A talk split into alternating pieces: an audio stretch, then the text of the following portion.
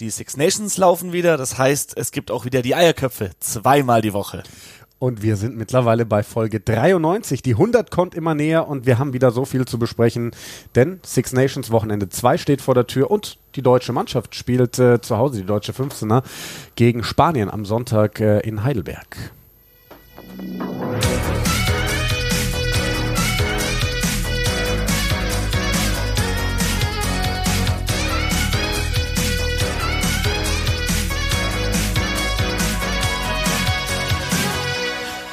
Simon, hast du eigentlich neben den Six Nations auch die U20 Six Nations ein bisschen verfolgt? Ja. Hast du gesehen, was bei Italien gegen Frankreich los war? Ganz knapp. Alter Verwalter. Wir reden davon, wie bei den Six Nations Italien bis zum Schluss eine Siegchance hat gegen Frankreich. Bei der U20 verliert Italien 27 zu 28. Gewinnt das, also verliert das Spiel, gewinnt aber quasi den Versuchvergleich mit 5 zu 3. Und das Krasse ist, sie haben in der dritten Minute der Nachspielzeit, sie waren 22, 28 hinten, einen Versuch gelegt und hätten sie die Erhöhung getroffen, hätten sie Frankreich geschlagen. Das ist das, was wir seit Jahren sagen. Diese italienische U20, da passiert so viel.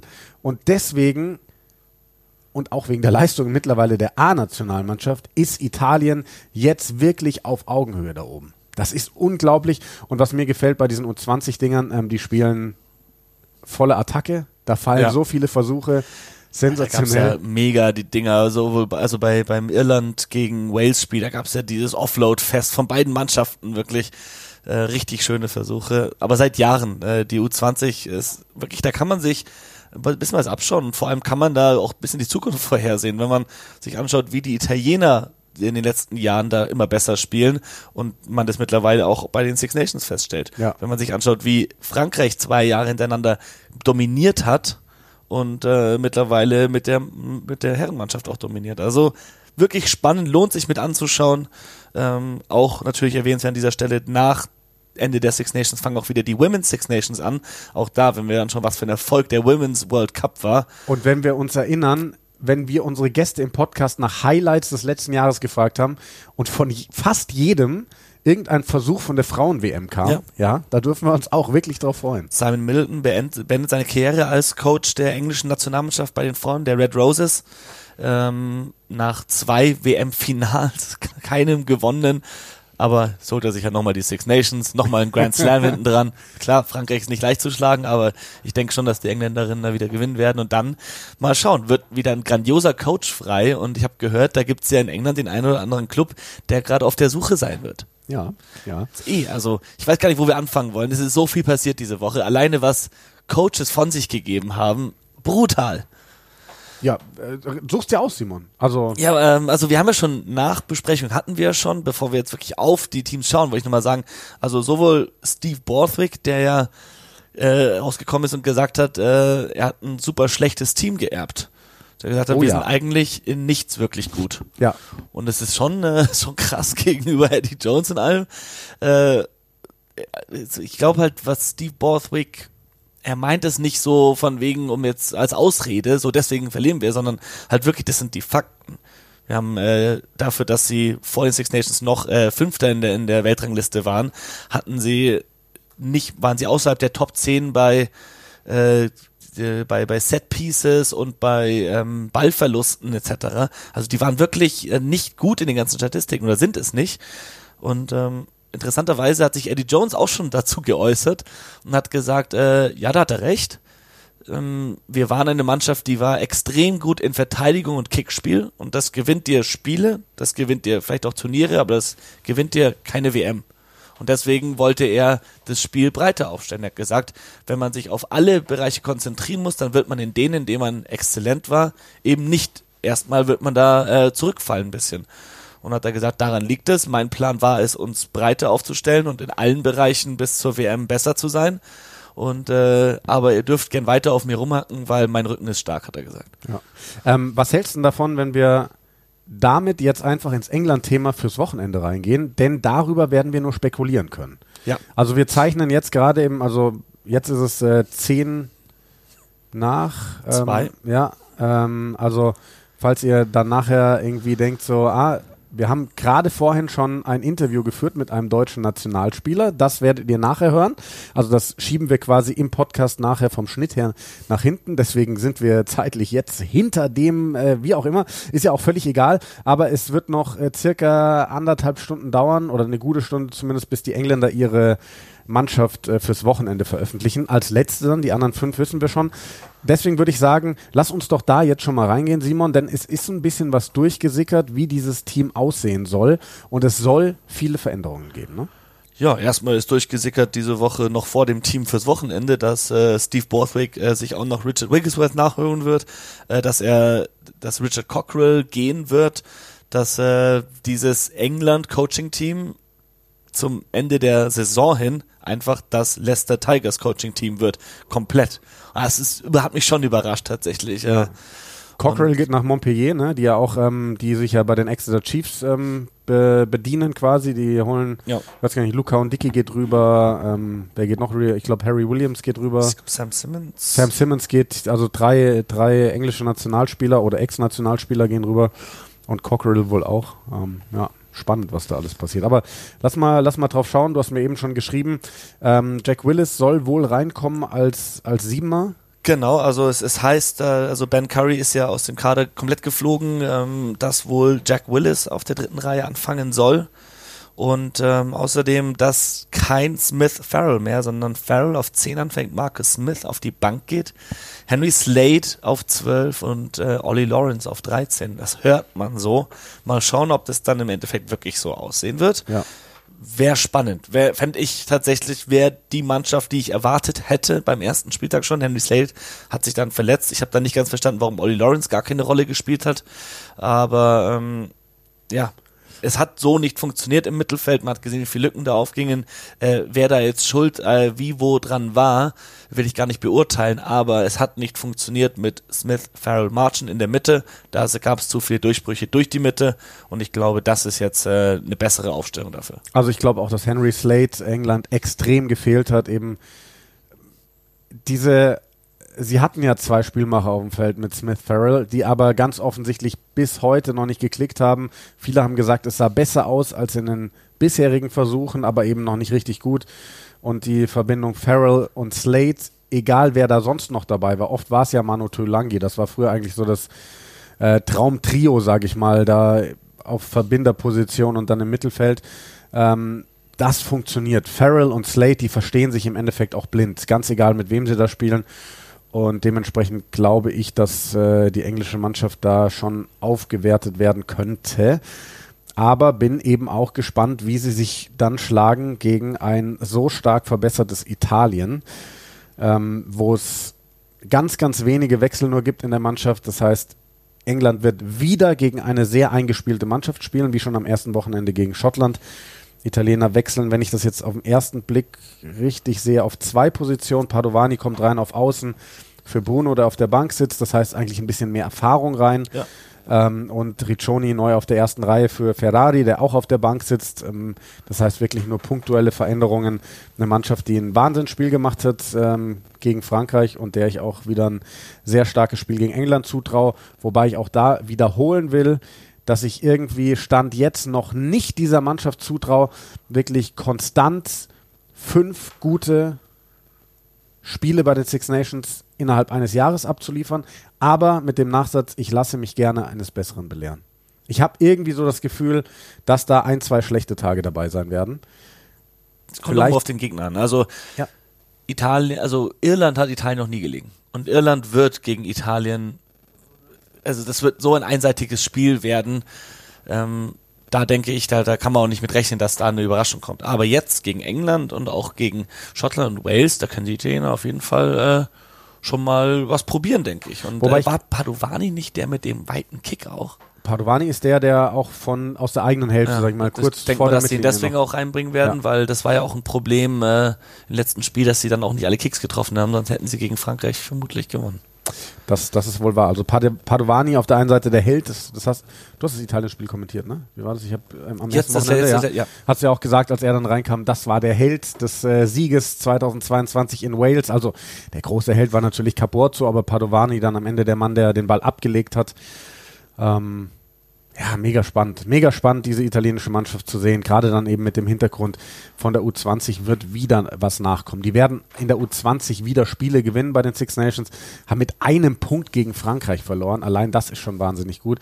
Ich bin übrigens gespannt, weil du gerade sagst, ähm, Irland hat ihnen noch nie gelegen. Irland ist ja dann das nächste Spiel. Das ist äh, Spieltag 3.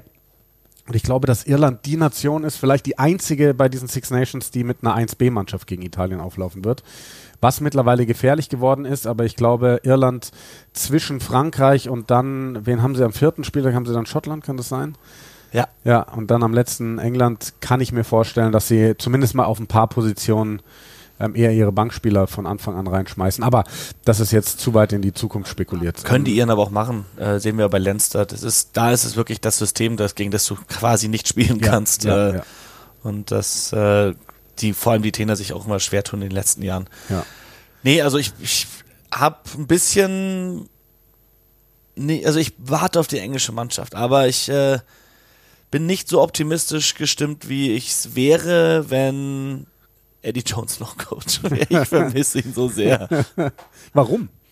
Weil ich wirklich dachte, also ich bin da fest der Überzeugung, dass er den richtigen Plan hatte und dass zur WM hin in diesem Jahr jetzt alles zusammengeführt hätte. Dass dann wirklich wir gesehen hätten, was mit England möglich ist. Stimmt, du hast mir letztens von deinem Passwort, ich weiß gar nicht mehr für was es war, erzählt. We Believe in Eddie 2023. Ist Ja. das gut? Das habe ich vielleicht irgendwo äh, genutzt, wo ich mich erst äh, im letzten Jahr eingetragen, also wirklich im September oder so habe ich mich. Nein, also ich, äh, das Schöne an den Six Nations durch Italiens Verbesserung ist ja, dass es eigentlich jetzt jedes Wochenende drei mega spannende Spiele gibt und viel geiler aufgeteilt als dieses Wochenende kann es ja fast gar nicht mehr sein, oder? Also wenn du dir anschaust, du hast Sonntag England gegen Italien und denkst dir so, wow, also so wie gerade alles aussieht, warum soll Italien nicht mal in Twickenham gewinnen? Warum nicht? Ähm, aber vielleicht findet Borswick jetzt irgendwie doch seine richtige Mischung und England überrollt Italien. Ne? Ist irgendwie alles, alles denkbar. Es ist vielleicht auch wieder ein Spiel denkbar. Was heißt vielleicht? Es ist sehr wahrscheinlich ein Spiel denkbar, das bis in die Schlussminuten einfach ähm, offen ist, dass beide Mannschaften gewinnen können. Dazu hast du Schottland gegen Wales, wo bei Wales was passieren muss. Ähm, du hast Irland gegen Frankreich, was viele als Decider überhaupt für die ganzen Six Nations sehen. Was für ein geiler Spieltag das ist.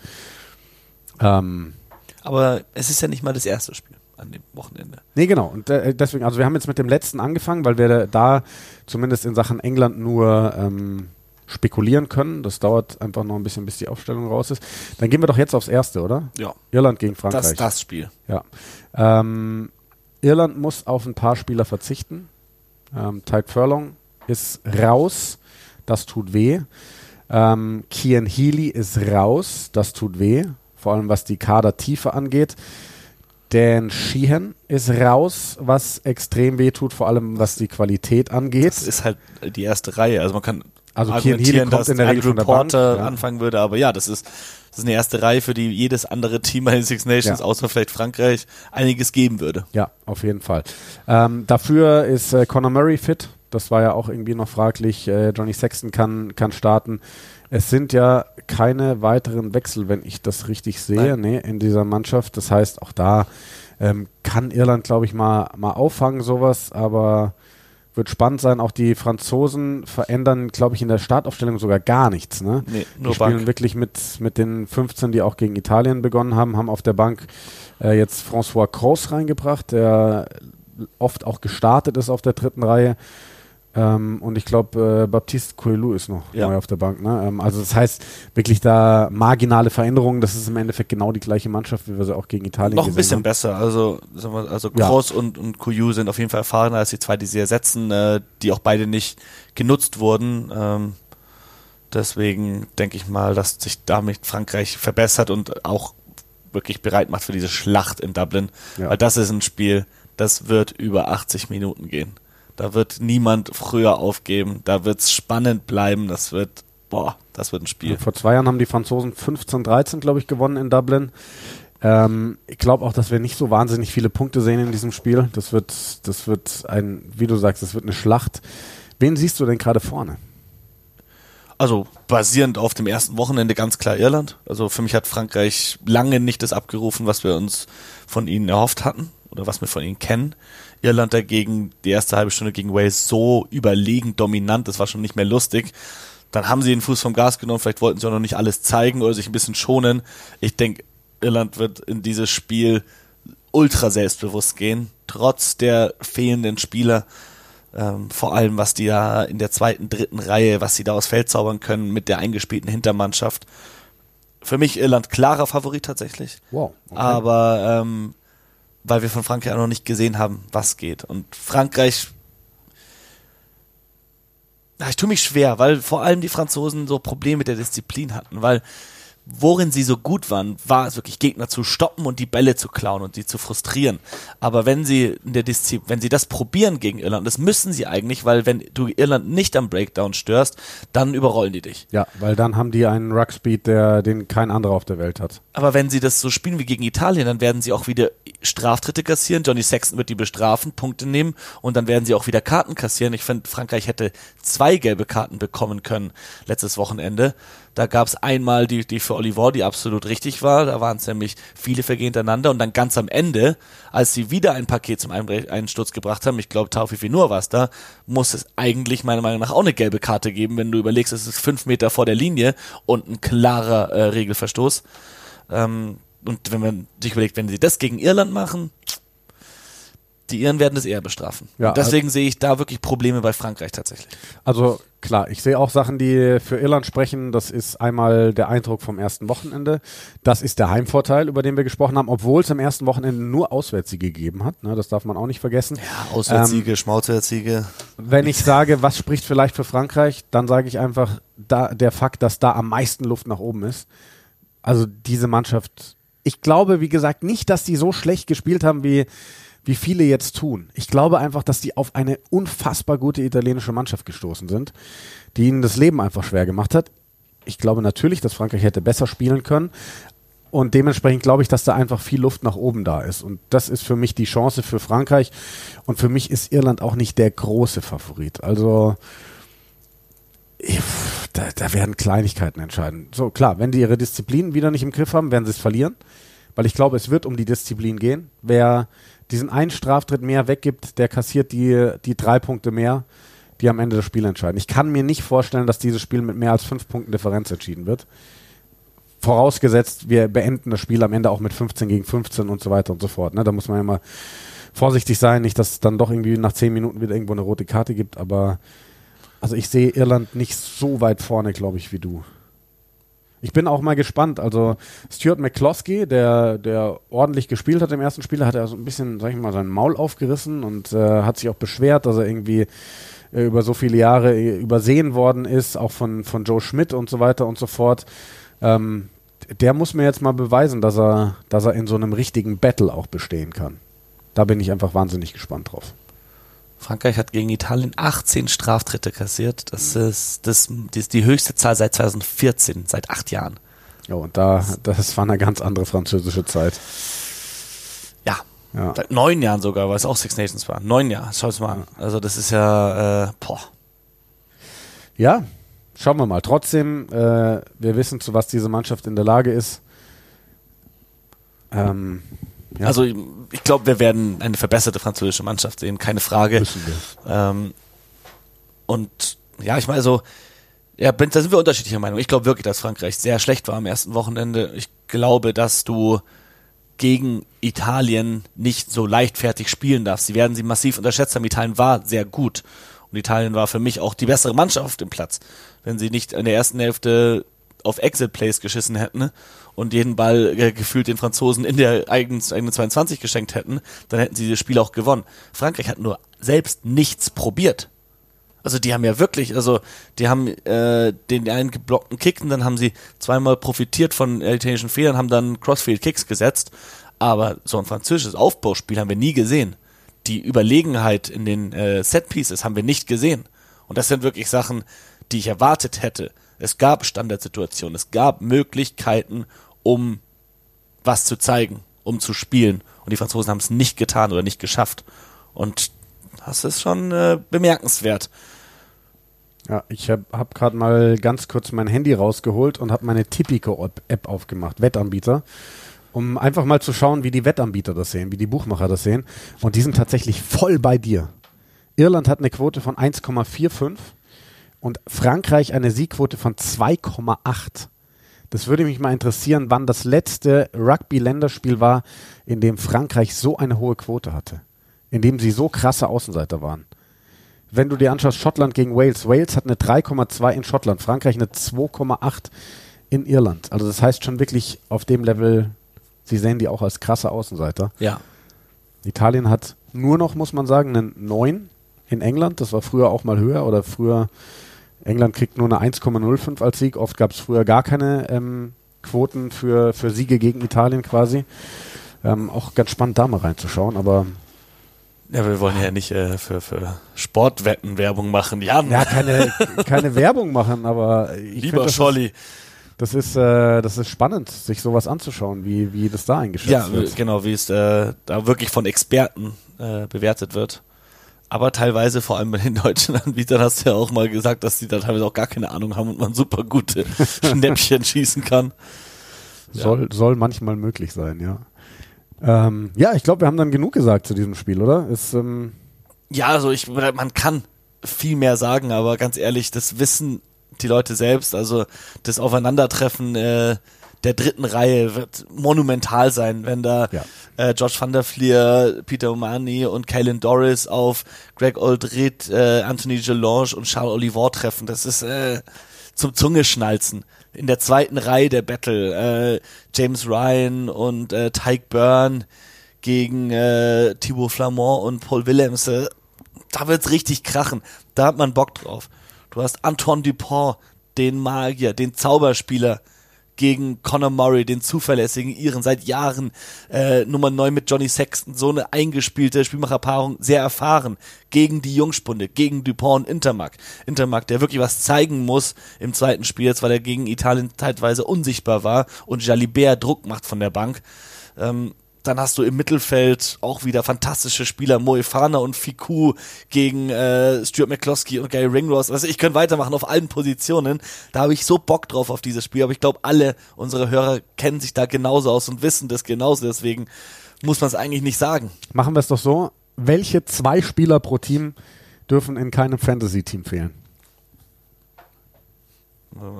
Also da schaue ich am besten auf mein Fantasy-Team, weil aktuell würde ich ja Biltong bekommen, weil ich bin in den Top 3 der Eierköpfe-Liga. Wir haben hier 100 Mitglieder. Ich weiß gar nicht, ob wir wieder so ein Limit erreicht haben. ja, ich glaube, dass mehr als 100 nicht gehen, leider. Vielleicht müssen wir da ein paar Inaktive. Also ich Aber möchte an dieser Stelle bemerken, dass ich auch auf einem starken 78. Platz Sie liege. haben alle Punkte wirklich. Also es machen auch alle mit. Äh, das ist stark. Ähm, ich habe tatsächlich 766, ich bin auf Platz 3. Und wenn ich mir mein Team so anschaue, dann habe ich noch nichts geändert.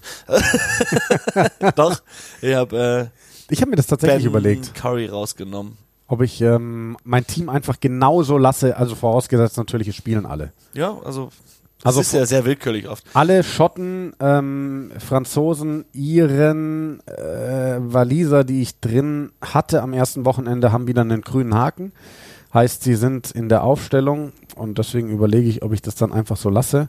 Ähm, Italiener habe ich einen drin, der wird auch einen grünen Haken äh, bekommen. Aber Okay, jeder von uns macht einen Spieler pro Team. Okay. Dann haben wir, also zwei ist irgendwie zu viel. Du darfst zwei, wenn du zwei hast. Mir fällt immer nur, ich sag mal einen. Und äh, bei Frankreich, nachdem wir letztes Wochenende gesehen haben, ist das für mich Thomas Ramos, weil als Schluss er dir solide Punkte sammelt, dadurch, dass er kickt. Ähm, den kannst du ja in den Back Three kannst du ja x-beliebig wechseln äh, zwischen Wing und Absolut, Fullback und deswegen kannst du da ja äh, echt gut aufstellen. Dann würde ich tatsächlich äh, Kalen Doris nehmen. Ich finde Kalen Doris so brutal gut, wenn man überlegt, äh, diese wichtige Rolle, die er da spielt. Er ist ein bisschen agilere Achter als Jack Cohen, der letztes Jahr bei den Six Nations gespielt hat. Äh, der trägt so viele Bälle nach vorne und der macht auch immer wirklich Meter, der macht Tackles, der ist an allem beteiligt, der legt Versuche wie letztes Wochenende, aber selbst wenn er keine Versuche legt, macht er immer solide Punkte. Und ich glaube deswegen, Kalen Doris, Josh van der Fleer könnte man genauso sagen, aber für mich Doris bei Irland und Ramos bei Frankreich. Ähm, ich halte den Schluss von Irland dagegen. Ich glaube, das wird ein Spiel für Jogo Keenan, ähm, der viele Meter machen wird, der viele Bälle gekickt bekommen wird. Ähm, und äh, der, der sowieso in Windeseile ja auch zu einem Weltklasse-Spieler aufgestiegen ist.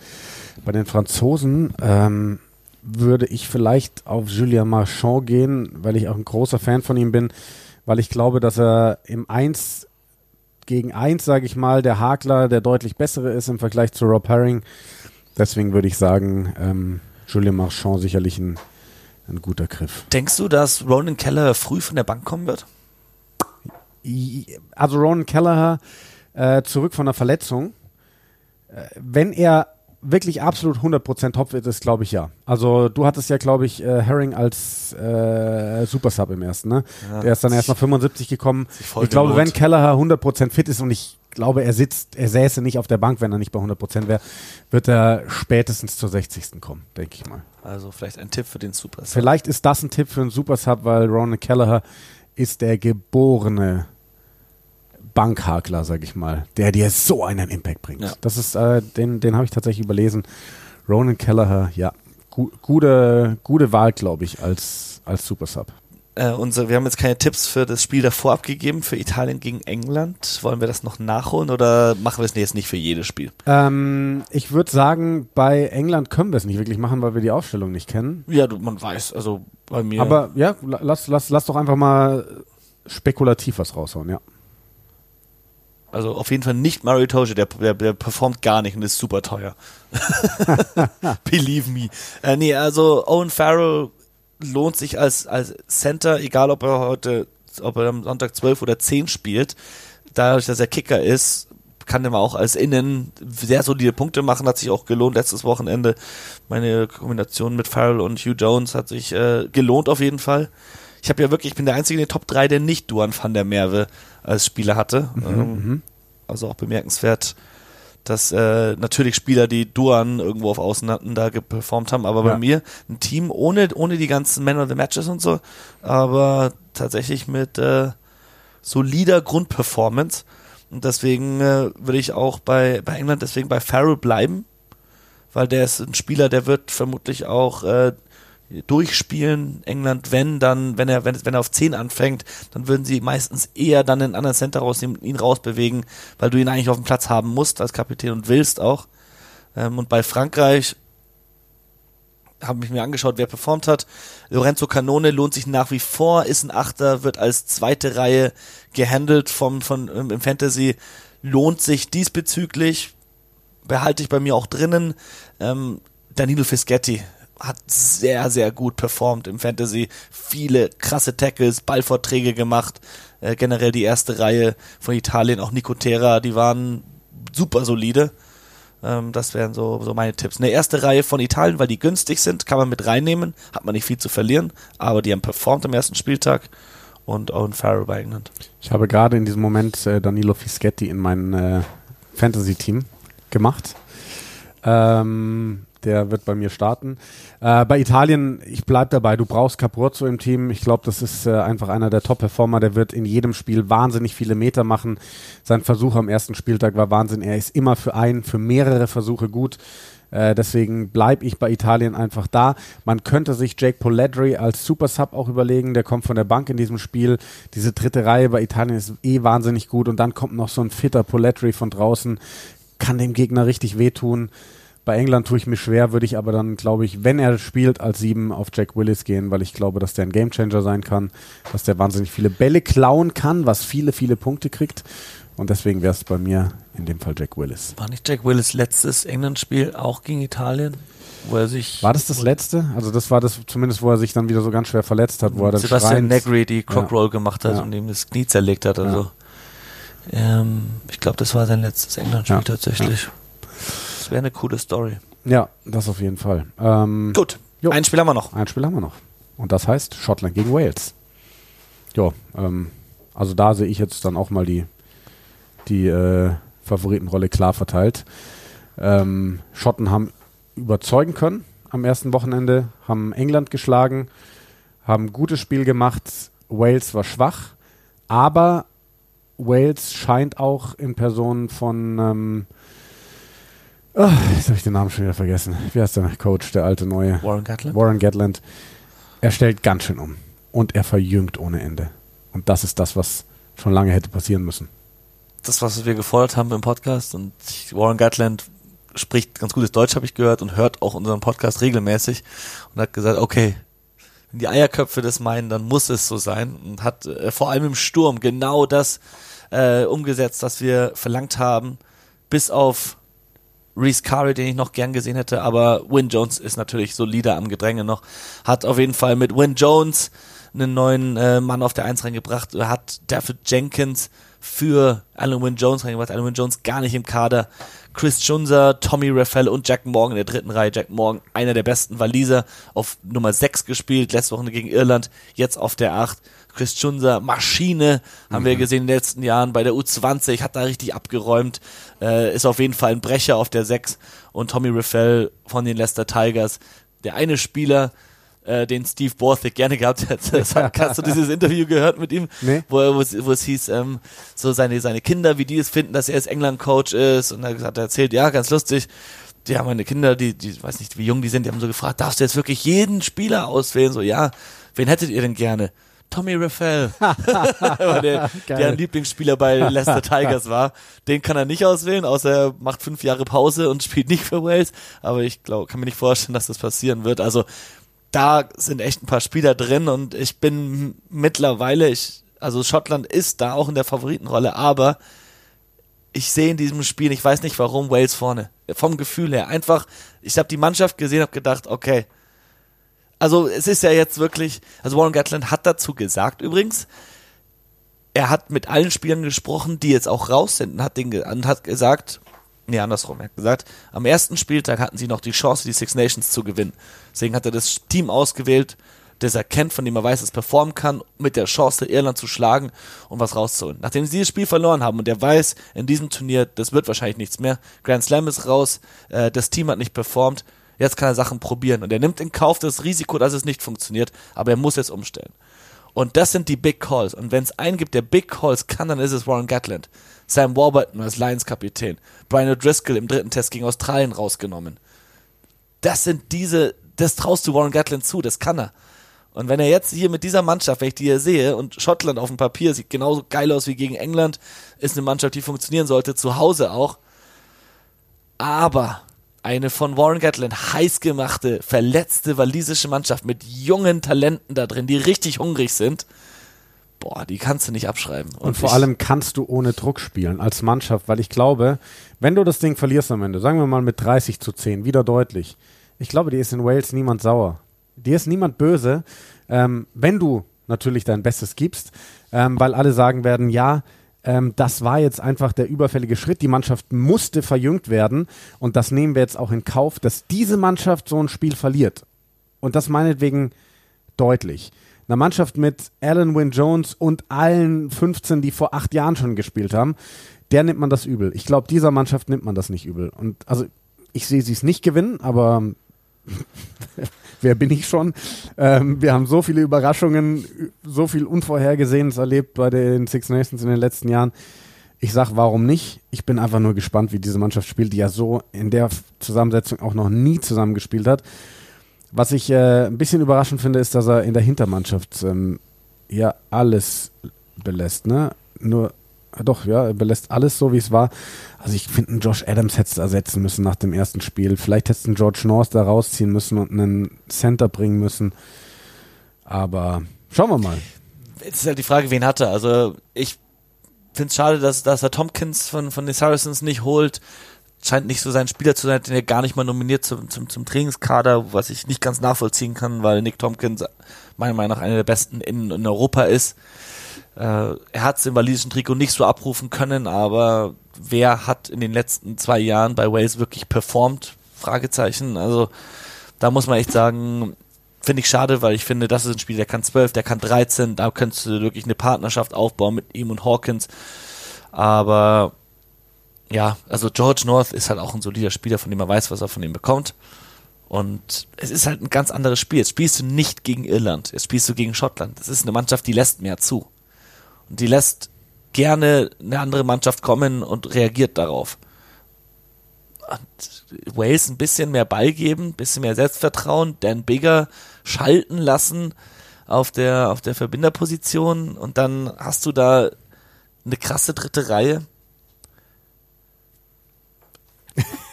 Ich weiß nicht warum.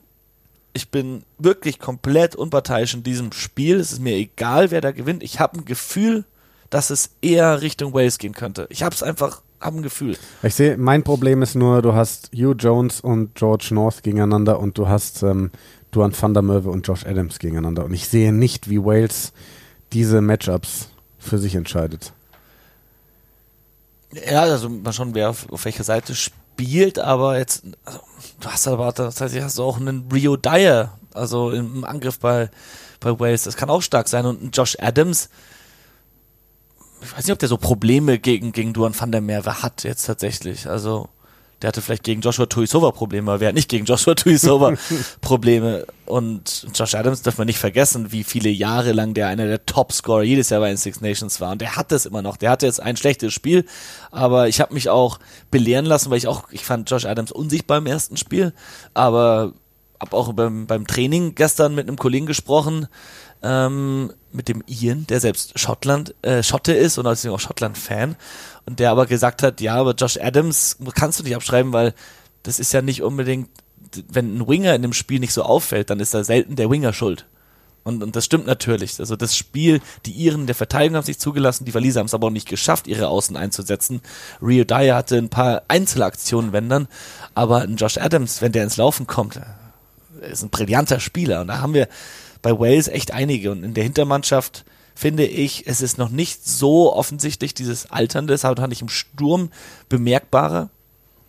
Und äh, wie gesagt, da bin ich sehr, sehr, sehr, sehr gespannt darauf, was diese Waliser aufs Feld bringen werden. Es wird was ganz anderes sein. Und wie die Schotten damit umgehen, da werden wir jetzt sehen, wie reif die Schotten wirklich sind. Dass sie brillant spielen können, dass sie emotional mithalten können, das wissen wir schon länger. Aber ob sie so reif sind, um in der Favoritenrolle zu Hause gegen eine junge, verwundete walisische Mannschaft das über die Bühne bringen können, das werden wir am Samstag, morgen Nachmittag sehen. Das werden wir. Du wirst alle drei Spiele kommentieren für oh, Morgan ich muss Sports jetzt schon schonen. Auf jeden Fall. Bisschen, bisschen Olivenöl trinken nachher, damit das Ich glaube, alles. ich, glaub, ich werde heute einiges trinken, nur kein Olivenöl.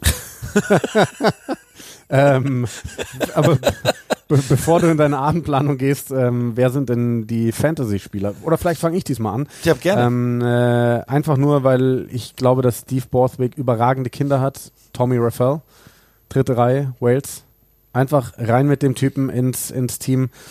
Und bei den Schotten, ha, Sender Fagerson ist neu in der Mannschaft. Auf den schiele ich so ein bisschen, weil ich den sehr, sehr gerne mag. Ähm, aber ich glaube, nach dem ersten Wochenende bin ich gar nicht mal so der Duan-Hype-Typ, sondern ich sage, Hugh Jones muss in die Mannschaft. Jetzt hast du zwei Spieler genannt, die bei mir in meinem Fantasy-Team sind. Dann habe ich ähm, mal wieder, also ich, die zweite Reihe ist ja auch immer so eine Sache, bring dir, außer du triffst jetzt mal den einen, der einen Versuch legt, wie James Ryan letztes Wochenende, selten wirklich Punkte, Thibaut Flamand auch, aber ähm, deswegen nutze ich da gerne dritte Reihe Stürmer, also Leute, die auf der dritten Reihe aufgestellt sind, aber gelistet sind als zweite Reihe, so wie Lorenzo Canone, äh, trifft auch auf Chris Chunsa zu.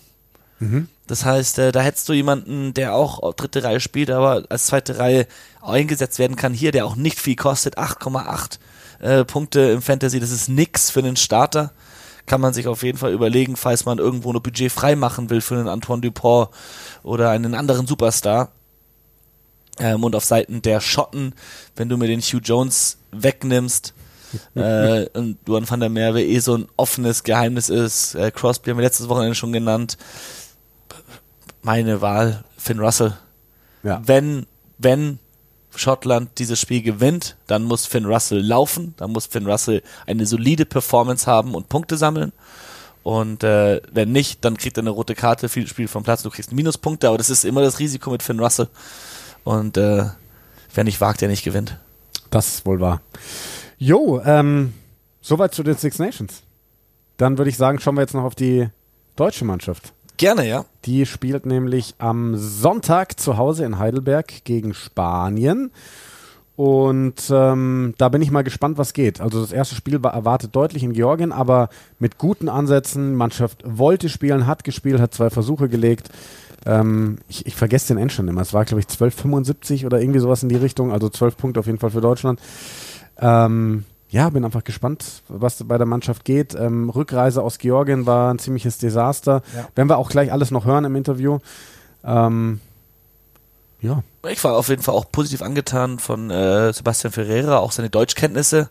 Da hatten wir schon öfters auch Nationalspieler bei uns im Interview, äh, die nicht so gut Deutsch sprechen. Bei ihm merkt man auf jeden Fall äh, durch und durch, äh, dass der für diese Mannschaft äh, wirklich lebt und das liebt, hier auch in Deutschland zu spielen mit den Jungs und mittlerweile als Führungsspieler sich da auch pudelwohl fühlt.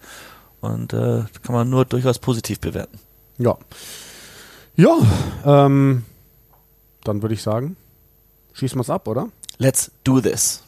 So, wir haben äh, Sebastian Ferreira in der Leitung von der deutschen 15er Nationalmannschaft. Morgen steht das zweite Spiel im Rugby Europe Championship an in Heidelberg gegen Spanien. Äh, Sebastian, wo erwischen wir dich denn gerade? Wo bist du gerade? Also ich bin gerade im Heidelberg. Äh, ich bin hier für den, ich war am Dienstag sind wir angekommen nach dem Georgien-Spiel und jetzt bin ich im Heidelberg gerade für den nächsten zwei Spiele. Ähm, erzähl uns mal, wie, wie ist der Zeitplan? Wir telefonieren jetzt Freitag, es ist äh, Viertel vor zwei nachmittags. Ähm, wie sieht euer Freitag noch aus und äh, wie ist dann der Zeitplan morgen? Ähm, also ja, heute Abend haben wir kommen alle zusammen. Äh, die Jungs, die aus Frankfurt und Norden kommen alle rein und die Ausländer auch. Ähm, das hat, dann haben wir so ein Teamtraining heute Abend und nochmal Abendessen und zusammen. Und dann morgen geht's wieder rein ins also Team-Training, also Captain's Run, wie man das nennt. Ähm, und auch mal wieder Abendessen und Trikotausgabe und dann geht's wieder am Sonntag rein im Spiel. Du bist jetzt ja auch also schon seit ein paar Jahren dabei, Sebastian. Äh, merkst du einen großen Unterschied zu der Mannschaft äh, aktuell zu, sage ich mal, äh, vor drei, vier Jahren, als du dabei warst? Was sind so die Unterschiede jetzt gerade? Äh, einfach nur die Strukturen, die wir haben. Äh, die ähm, vier Jahren so waren wir alle professionell. Wir haben so viele Profispieler gehabt, die aus Frankreich kommen. Ähm, und äh, wir hatten mehr Zeit zusammen als eine Mannschaft vor vorm Spiel, also eine ganze Woche. Ähm, aber jetzt haben wir so nur ein oder zwei Tagen, weil es jetzt wir schaffen es einfach nicht. Ähm, aber der Teamgeist ist noch immer da. Also weißt du, wenn man für einen Adler spielen kann, dann ist immer dieses dieses Stolz und dieses Kameraderie, wo wir jetzt alle zusammen ein, nach einem Ziel arbeiten. Also die, die Jungs, wir jeder kann Rugby spielen, aber das ist einfach nur, wie die Strukturen sind, dass wir jetzt ein bisschen weniger Zeit zusammen haben und wir müssen alles einfach mehr reinpacken in so eine Stunde oder zwei vom Trainings. Ja, gegen Georgien hat man natürlich gemerkt, dass da äh, Luft nach oben ist, sage ich mal, in, in dieser Liga aktuell, in, in, in diesem Turnier. Äh, was, wie habt ihr das denn auf dem Platz gesehen oder wie bewertest du das? Was waren denn gegen Georgien so die größten Baustellen, wo, an denen ihr arbeiten musstet jetzt diese Woche? Ähm, also einfach physisch, weißt du, wenn man so rein, äh, Georgien ist also ganz direkt und ganz schwer und wir, wir müssen einfach ganzen 80 Minuten das machen kann, weißt du, die, das Gegenhalten. Ähm, die, die sind ganz direkt auf den, auf den Mensch reingekommen und wir sollten einfach verstehen, ich glaube, für dieses Wochenende sind wir, wird es erst, erst ein bisschen schneller Spiel, aber gleichzeitig auf dem Platz beim RGH gibt es auch ein schweres Platz, also vielleicht können wir das ein bisschen langsamer machen gegen die Spanien, aber das eigentlich, wir sollen für diesen Wochenende nur 80 Minuten lang spielen. Also nicht nur fünf Minuten nach der Zeit und dann wieder zehn Minuten so am Schlaf fallen, aber ganz, ganz 80 Minuten spielen lang. Sebastian, du äh, bist ja in einer besonderen Rolle jetzt. Du hast ja, glaube ich, 2016 damals dein erstes Länderspiel gemacht, hast, glaube ich, 2017 das erste Mal gegen Spanien gespielt und hast ja auch gesagt, damals war das ein bisschen anders. Ihr hattet mehr Zeit miteinander. Es war vielleicht ein bisschen professioneller vom, vom Background her. Jetzt ähm, sagen alle, jetzt sagt Marc Kuhlmann, Sebastian Ferreira ist äh, für mich ein wirklicher Führungsspieler in dieser Mannschaft. Ähm, wie interpretierst du diese Rolle? Ähm, also genau, wie es sagt, Führungsspieler. Also ich muss einfach mein Spiel machen, weißt du, wie ich, wie ich das kenne. Also bisschen mehr an Verantwortung, Verantwortung nehmen. Ähm, und mit den Jöni zusammen, der Kapitän ist einfach der Experience, die ich habe ähm, auf diesem Niveau und einfach das rausbringen und die Jungs einmal zusammenbringen, wenn es schwer geht oder die Jungs spielen lassen. Ähm, und wie das, wie das sagt, wenn es schwer wird oder wenn wir nach vorne gehen, dass wir einfach Kopf halten kann und dieses kleine einzige Worten, die man reinbringen kann oder Motivierung und so einfach mein Spiel machen, halt wie ich es immer gemacht habe. Das also einfach, ich mache mehr, als was ich reden wollte, weißt du? Ja. Ähm, Spanien morgen, sechs Tage später, also beziehungsweise übermorgen. Am Sonntag spielt ihr gegen Spanien, ja. so ist es richtig. Übermorgen ja. gegen Spanien. Samstag drauf spielt ihr dann in Neckars-Ulm gegen die Niederlande. Ähm, das sind, sage ich mal, andere Kaliber, als es Georgien war. Georgien sicherlich die Übermannschaft da in diesem Rugby Championship. Mhm. Äh, Spanien auch eine Top-Mannschaft. Was, was habt ihr euch denn für Ziele gesteckt? So sagt ihr, ja, Spanien vielleicht gar nicht das Spiel, auf das wir uns jetzt so richtig fokussieren. Wichtiger sind die Niederländer. Was habt ihr für Ziele? Ähm, also man kann, wir können auch nicht jetzt vor wieder nach den Niederlanden schauen, weil es jetzt, weißt du, es geht erst erst am Sonntag los gegen Spanien. Aber das fixierte Ziel, dass wir immer besser werden. Von, von, vom letzten Sonntag bis diesen Sonntag, dass wir immer besser werden und dass wir immer äh, so einen Schritt höher nach oben nehmen können. Also da gibt es wirklich Chancen gegen Spanien, glaube ich. Ähm, ich habe mir das Spiel angeschaut gegen Niederlande und ähm, wenn man ganze 80 Minuten spielen kann, dann ist da wirklich eine Chance für uns. Ähm, die Niederlande haben jetzt geschaut, wie sie jetzt in der zweiten Halbzeit zurückgekommen sind und wenn sie einfach ein bisschen mehr in der ersten Halbzeit ein bisschen da dran waren, hätten sie eigentlich vielleicht eine Möglichkeit, um das Spiel zu gewinnen. Ähm, für wir sehen das Gleiche. Wir sehen, ähm, dass wir einfach 80 Minuten lang spielen müssen. Das wird ein bisschen schneller und wir und wenn wir es langsam machen können und vielleicht in der Stürme ein bisschen mehr Kämpfen geben kann und Gedränge und, und die Gassen, dann werden wir einfach sehen, was von am Ende passiert. Also die Ziele für uns sind einfach besser werden und auf, auf den letzten Spiel aufzubauen. Da höre ich schon ein bisschen Taktik raus, wie es gegen Spanien aussehen wird. Bin ich sehr gespannt. Äh, du hast jetzt ja auch schon in einigen Teams gespielt in deiner Karriere. Was würdest du denn ja. sagen, ist der USP dieser deutschen Nationalmannschaft? Was könnt ihr besonders gut? Was ist wirklich bemerkenswert an dieser Mannschaft? Ähm, dass wir spielen wollen. Ähm, man hat geschaut, wie wir gegen Georgien so von der von unserer eigenen Halb, Halb, äh, Halbfeld so rausgespielen wollten. Ähm, und dass wir nie aufgeben. Äh, wir, wir kämpfen kann, wir kämpfen jedes Mal, wenn es jetzt schwer wird oder nicht. Ähm, ich glaube, äh, wenn man jetzt am Sonntag da ist, sieht man ein bisschen mehr Ballfrei, Freimöglichkeit. Also der Ball wird ein bisschen mehr bewegt und auch beim Stürmer wird ein bisschen mehr direkt reinkommen. Ja, und ähm, ich will nochmal zurückkommen auf äh, Georgien. Das war ja, also, dass ihr da verloren habt, äh, kein Problem. Ich glaube, äh, wenn man auch aufs Scoreboard schaut, ihr habt äh, zwei Versuche gelegt, zwölf Punkte, das ist aller Ehren wert gegen diese mhm. Mannschaft. Was äh, dann gar nicht so einfach war, haben wir gehört, war die Rückreise. Ne? Ähm, mit extrem vielen Verzögerungen. Erzähl uns mal, wie das alles gelaufen ist, weil du hast auch eben erwähnt, dass du erst, glaube ich, am Dienstag zurück warst. Ne? Ich glaube, geplant war eigentlich Montag, oder? Ja, halt, ähm, wir, wir sollten am 10 Uhr morgens Montag äh, in Deutschland wieder angekommen, aber das hat einfach nicht so einfach gelaufen. Also wir haben am Samstagmittag, glaube ich, habe eine E-Mail bekommen von Turkish Airlines, dass der Flug gecancelt werden wegen Wetter. Und mhm. das hat, dann haben wir alle geschaut und da gab es eigentlich kein Sturmwetter diese ganzen Wochenende in Türkei, aber den nächsten, das nächsten morgens, also Sonntagmorgens drei Uhr, habe ich wieder ein E-Mail bekommen, dass der Flug wieder gecancelt wird. Also da werde erst verschoben nach fünf Uhr mittags und dann gab es dieses Erdbeben in Türkei, dass jetzt äh, alle Flüge jetzt einfach äh, einfach gecancelt werden durch und das das war ziemlich äh, nicht schrecken, weil das, das ist ähm, ziemlich ernst, was da passiert hat. Ähm, aber wir sind dann einfach nach dem, der, der Snacko hat so das ganze, ganze, ganze Organisierung super gemacht und dann haben wir Flüge bekommen, den, da am, da ist Montagmittag, dass wir jetzt über Doha und Dubai fliegen. Und dann sind wir erst um, also Dienstag um 7 Uhr morgens in Frankfurt angekommen. Also 25 Stunden Reise gab's. Boah, wow, aus Georgien, wo man, glaube ich, eigentlich dreieinhalb Stunden, also nach äh, Tiflis fliegt man normalerweise dreieinhalb Stunden. Und so waren es dann ja. 25. Das ist, das ist ja heftig. Also ich habe ich hab gerade, ich habe wirklich Google Maps gerade aufgemacht, um zu schauen, wie denn die Route ist über Doha mhm. und Dubai von da aus. Also das ist ja schon Wahnsinn. Ähm, was würdest du denn sagen? Hat das irgendwie jetzt die Vorbereitung in der Woche irgendwie beeinträchtigt für euch? Hat das vielleicht auch irgendwie dich oder irgendeinen äh, Mitspieler aus der Nationalmannschaft getroffen, dass jemand, keine Ahnung, äh, in der Arbeit vielleicht Probleme gekriegt hat, weil er einen Tag mehr gefehlt hat oder sowas in die Richtung?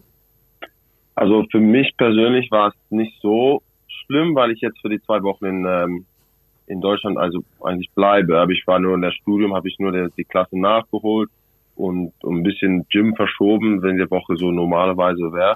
Aber ich glaube, die Jungs, die arbeiten, hatten äh, so zwei Tage Urlaub verloren. Also das mhm. war ziemlich, das glaube ich, das eigene Ernst-Ding. Ähm, und das war das war eigentlich nicht geplant, aber das ja, wir sind alle zurück äh, heile gekommen und das das war, glaube ich, eigentlich das Wichtigste, Entschuldigung, aber dass wir jetzt und ich glaube nur einen extra Tag ausgeruht und dann wieder vorhin geplant. Also das ist nicht das Schlimmste, was passieren könnte, aber schon ziemlich anstrengend, dass man 25 Stunden nach dem Spiel reisen muss. Ja. ja, genau. Das ist ja wirklich eine ewige Zeit. Wie sieht denn das dann aus, wenn ihr da als Mannschaft an dem Flughafen im Wartebereich seid? So, was macht ihr? Gibt es da bestimmte Spiele, Würfelspiele, Kartenspiele oder sitzen alle nur mit Kopfhörern auf am Handy und äh, schauen sich Instagram Reels an? Das war eigentlich ganz, äh, ganz lustig. Äh, ein paar von uns sind im Lounge, haben Lounge-Pässe gekauft, dass wir ein bisschen schlafen konnte und duschen. Und ein paar von den Jungs haben eigentlich äh, so ein Kissen aus dem Flugzeug genommen und einfach einen, so einen Ball getaped und haben sie Touch Rugby und Fußball in diese, bei eins von den Gates, die leeren waren, gespielt. ähm, und da haben wir auch glaub, äh, ein Messi dabei gehabt, der Elias Hase hat sich Nummer 10 auf dem Rücken ge mit so Physiotapes gemacht und hat da einfach damit gespielt im, ähm, im Flughafen im Doha. Also es waren, wir hatten paar Zuschauer bekommen, äh, auch von den, die dabei vorbei, vorbeigelaufen sind. Und ja, die Jungs haben das richtig toll gemacht. Ein paar von den Jungs haben auch geschlafen. Und ja, also acht Stunden ist ziemlich lange, aber das war schon. Das heißt, ihr habt ein bisschen Werbung gemacht auch fürs deutsche Rugby. Es gibt jetzt äh, Leute, genau. die, die die 15er Nationalmannschaft kennen in Dubai, oder? ja, genau. Die haben uns den Fußball spielen. Also die haben den Messi auch gesehen und die haben die deutschen Adler Touchland spielen sehen. Sehr geil, sehr, sehr geil. Ähm, Sebastian, lass uns mal ein bisschen über dich reden, weil du hast ja auch einen unfassbar interessanten Background. Ähm, ich habe gerade eben noch einen Artikel ja. über dich aufgemacht. Du bist in Kapstadt geboren, das ist in Südafrika. Genau. Deine Mutter ist Deutsche, die aber in Namibia geboren worden ist und dein Vater ist Portugiese. Ähm, genau. Erzähl mal ein bisschen, wie du aufgewachsen bist. Wie viele Sprachen sprichst du und, und so weiter und so fort. Also ja, das ist äh, ziemlich viel. Ähm, ich bin in Kapstadt in Englisch aufgewachsen äh, und habe auch Deutsch zu Hause und war in der deutschen Schule bis in ersten vier Jahren von meiner Schulung. Und dann ging's aber in der englische und afrikanische Schule und dann habe ich einfach, äh, da hatte ich schon drei Sprachen bekommen, also Englisch, Afrikaans und Deutsch. Ähm, dann bin ich natürlich ähm, im Ausland reingegangen, habe auch mal zweimal zwei Jahre in Frankreich gespielt kann ich auch jetzt Französisch äh, sprechen und dann auch nach Portugal, wo ich jetzt ein bisschen Portugiesisch lerne. Also hoffentlich bis am Ende dieses Jahr kann ich dann fünf, fünf Sprachen sprechen. Wahnsinn, Wahnsinn. Und du, du wärst ja theoretisch, äh, wenn das richtig ist, was in dem Artikel steht, auch für Südafrika, Namibia und Portugal spielberechtigt. Wie ist es denn gekommen? Also ich habe auch gelesen, du hast unter Vujo Zankwa gespielt ähm, in Südafrika, ja. unter dem ehemaligen Siebener Trainer von Deutschland. Ähm, war er derjenige, der dich dann quasi nach Deutschland gebracht hat, äh, dahin gebracht hat, dass du auch für Deutschland spielst oder wie ist das gekommen? Ähm, ich glaube, er hat was zu den deutschen DRV geschrieben, wo und ich hatte mal so zwei Wochen nach dem letzten Spiel mit den Vujo in Kings hat, hat der Robert Moore mich angerufen und gefragt, mhm. ob ich für diesen drei Länderspiele rüberkommen wolle im November 2016. Habe ich gesagt, ja, das passt. Und dann bin ich rübergekommen, diese drei Spiele gespielt und dann haben sie mir auch gefragt, ob ich jetzt für den Wild Titans spielen wollte und habe ich einfach gemacht, ja, wir machen es und dann habe ich mir einen Vertrag unterschrieben und dann bin ich halt in Deutschland für den nächsten zwei Jahren, bis, bis, bis ich wieder in Frankreich unterschrieben habe. Das ist äh, schon brutal. Wenn jetzt äh, eine Fußball-WM ist und Portugal, Südafrika und Deutschland in der gleichen Gruppe sind, für wen bist du dann? Also ich, weil ich jetzt für Deutschland spiele und äh, also auf meiner Mutterseite dieses für Deutschland gemacht hat, bin ich jetzt als ein portugiesisches Fan ähm, im Fußball. Äh, ich bin auch ein großes Cristiano Ronaldo-Fan und das habe ich mir entschieden, dass ich jetzt für Portugal im Fußball jetzt äh, supporten will. Das heißt, dann hast du wahrscheinlich auch, ich habe äh, nur gerade eben bei kicker.de gesehen, Cristiano Ronaldo, der jetzt in, ich weiß gar nicht, Saudi-Arabien ja. oder so spielt. Gestern irgendwie mhm, vier Tore hast du ja wahrscheinlich auch reingezogen, oder? Ja, er hat schon vier gestern reingeschossen und jetzt hat er, glaube ich, über den 500 äh, für Tor für Clubmannschaften. Sehr stark, sehr stark. Apropos Clubmannschaften, du hast ja auch gesagt, du hast echt in vielen Ländern gespielt. Ne? Südafrika ist klar, ja. ganz lange, du hast in Deutschland gespielt, du hast in Portugal gespielt, in England gespielt, in Frankreich gespielt. Ähm, Gibt es irgendwie so ein, so, ein, so ein Highlight, ich weiß nicht, eine schönste Station oder was, wo du sagst, das sticht besonders heraus? Ähm, meine Zeit in Deutschland war ähm, ganz, ganz toll. Äh, ziemlich besonders, was wir hier gemacht haben. Und die Stadt auch, wo wir gewohnt, Heidelberg, ist ziemlich schön. Ja, dann bin ich nach den Alpen, das war auch unglaublich, äh, mit dem Schnee und diese Skifahren und ganz, ganz geil, wie die, die Jungs da mir reingebracht, äh, reingebracht haben. Ähm, aber jetzt, also das allerbeste, wo ich war, glaube ich, war Portugal. Einfach eine geile Stadt, schönes Sommer, nicht so kaltes Winter. Ja. Ähm, habe auch ein bisschen Studium da gemacht, also das war ziemlich, ziemlich für mich das jetzt das beste Stop auf meinen Timelines, also okay. würde ich sagen. Wo warst du da in Portugal? Lissabon, ah, ja. also einfach Lissabon. Wunder, ja. Wunderschöne Stadt. Und genau, das wäre ja. jetzt meine letzte Frage noch an dich. Ähm, du studierst jetzt Ernährungswissenschaften, habe ich gelesen, in, in Nottingham, mhm. ist das richtig? Genau. Ja, ähm, beim Nottingham. Ja. ja ähm, wie, wie bist du auf Ernährungswissenschaften gekommen und was ist dein Ziel genau nach dem Studium? Willst du dann wirklich Ernährungsberater werden oder, oder in welche Richtung soll es gehen? Bist du jetzt dein Vater? Äh, also, also ich war erstmal, ich war Kochstudent in Portugal. Mhm. Also ich habe mein für zwei Jahre ähm, Studium ein Kochstudent gemacht und ein bisschen Restaurants da gearbeitet. Und dann habe ich einfach, wollte ich ein bisschen mehr haben von dieser Karriere und habe ich, es nicht ganz in Ernährungswissenschaft, aber mehr im Englisch heißt es Food Science, also mhm. dieses mhm. Hintergrund von Essen und, und alles das auf dem Basislevel. Und ich will halt ähm, neue Produkte entwickeln mit großer äh, in der großen Industrie, also ähm, mit mit dem Essen und bisschen äh, nicht Beratung, aber mit dem großen Marken was Neues reinbringen. Stark. Also das heißt, das nächste Mal, wenn Simon und ich nach Heidelberg kommen, schreiben wir dir vorher eine WhatsApp und dann kommen wir zu dir und äh, du kochst für uns auf jeden Fall, ne? Das kann auch sein. Schauen wir zusammen, Chef, Chef's Table. ja, genau. Gibt, äh, in fünf Jahren gibt es auch ein Restaurant, die ich und mein Vater aufmachen wollen und das wird jetzt also ähm, langsam, langsam geplant und dann Wo? halt. Wo macht ihr das, das auf? Der Frage. Wir wissen jetzt noch nicht. Das ist die einzige Frage. Also alles steht rund, aber wir wollen jetzt nur einfach das perfekte äh, Ort finden für dieses Restaurant. Okay, heißt aber, dein Vater ist der noch in Südafrika oder ist der in Portugal oder?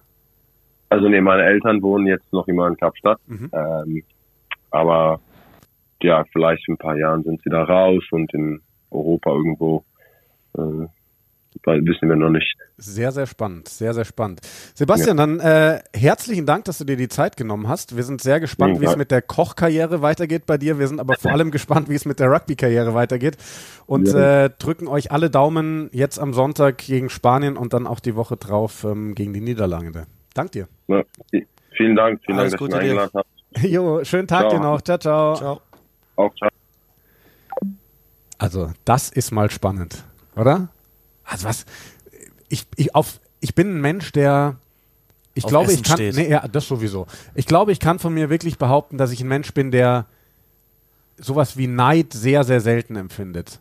Wenn ich das Wort Neid bei mir mit reinbringe, dann sind es so Menschen wie Sebastian, der so vielsprachig aufgewachsen ist so viele Sprachen kann, so viele Kulturen erlebt hat. Er ist, glaube ich, jetzt 28 Jahre alt.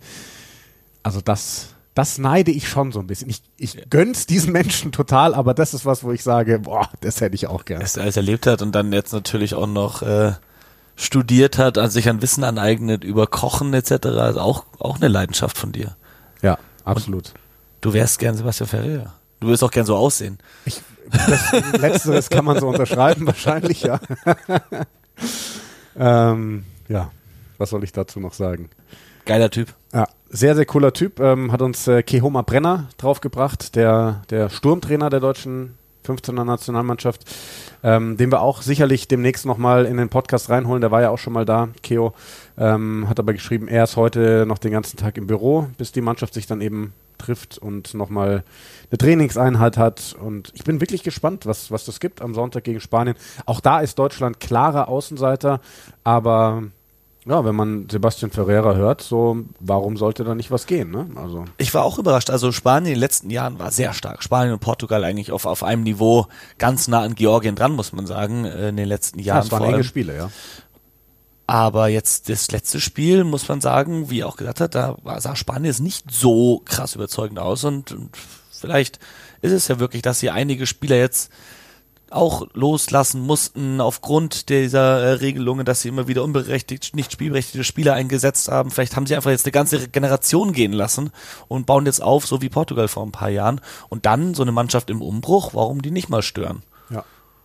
Also da, ich bin da wirklich gespannt, weil das war ja die letzten Jahre auch so unfassbar schwierig, wirklich ähm, zu beobachten, wie entwickelt sich Deutschland eigentlich im 15er-Bereich. Ne? Es gab irgendwie wahnsinnig wenige Spiele. Es gab vor ein paar Jahren mal dieses Spiel, was man gegen die Schweiz verloren hat, wo irgendwie gefühlt ganz Rugby Deutschland die Hände vorm Gesicht zusammengeschlagen hat und gesagt hat, das kann doch nicht sein.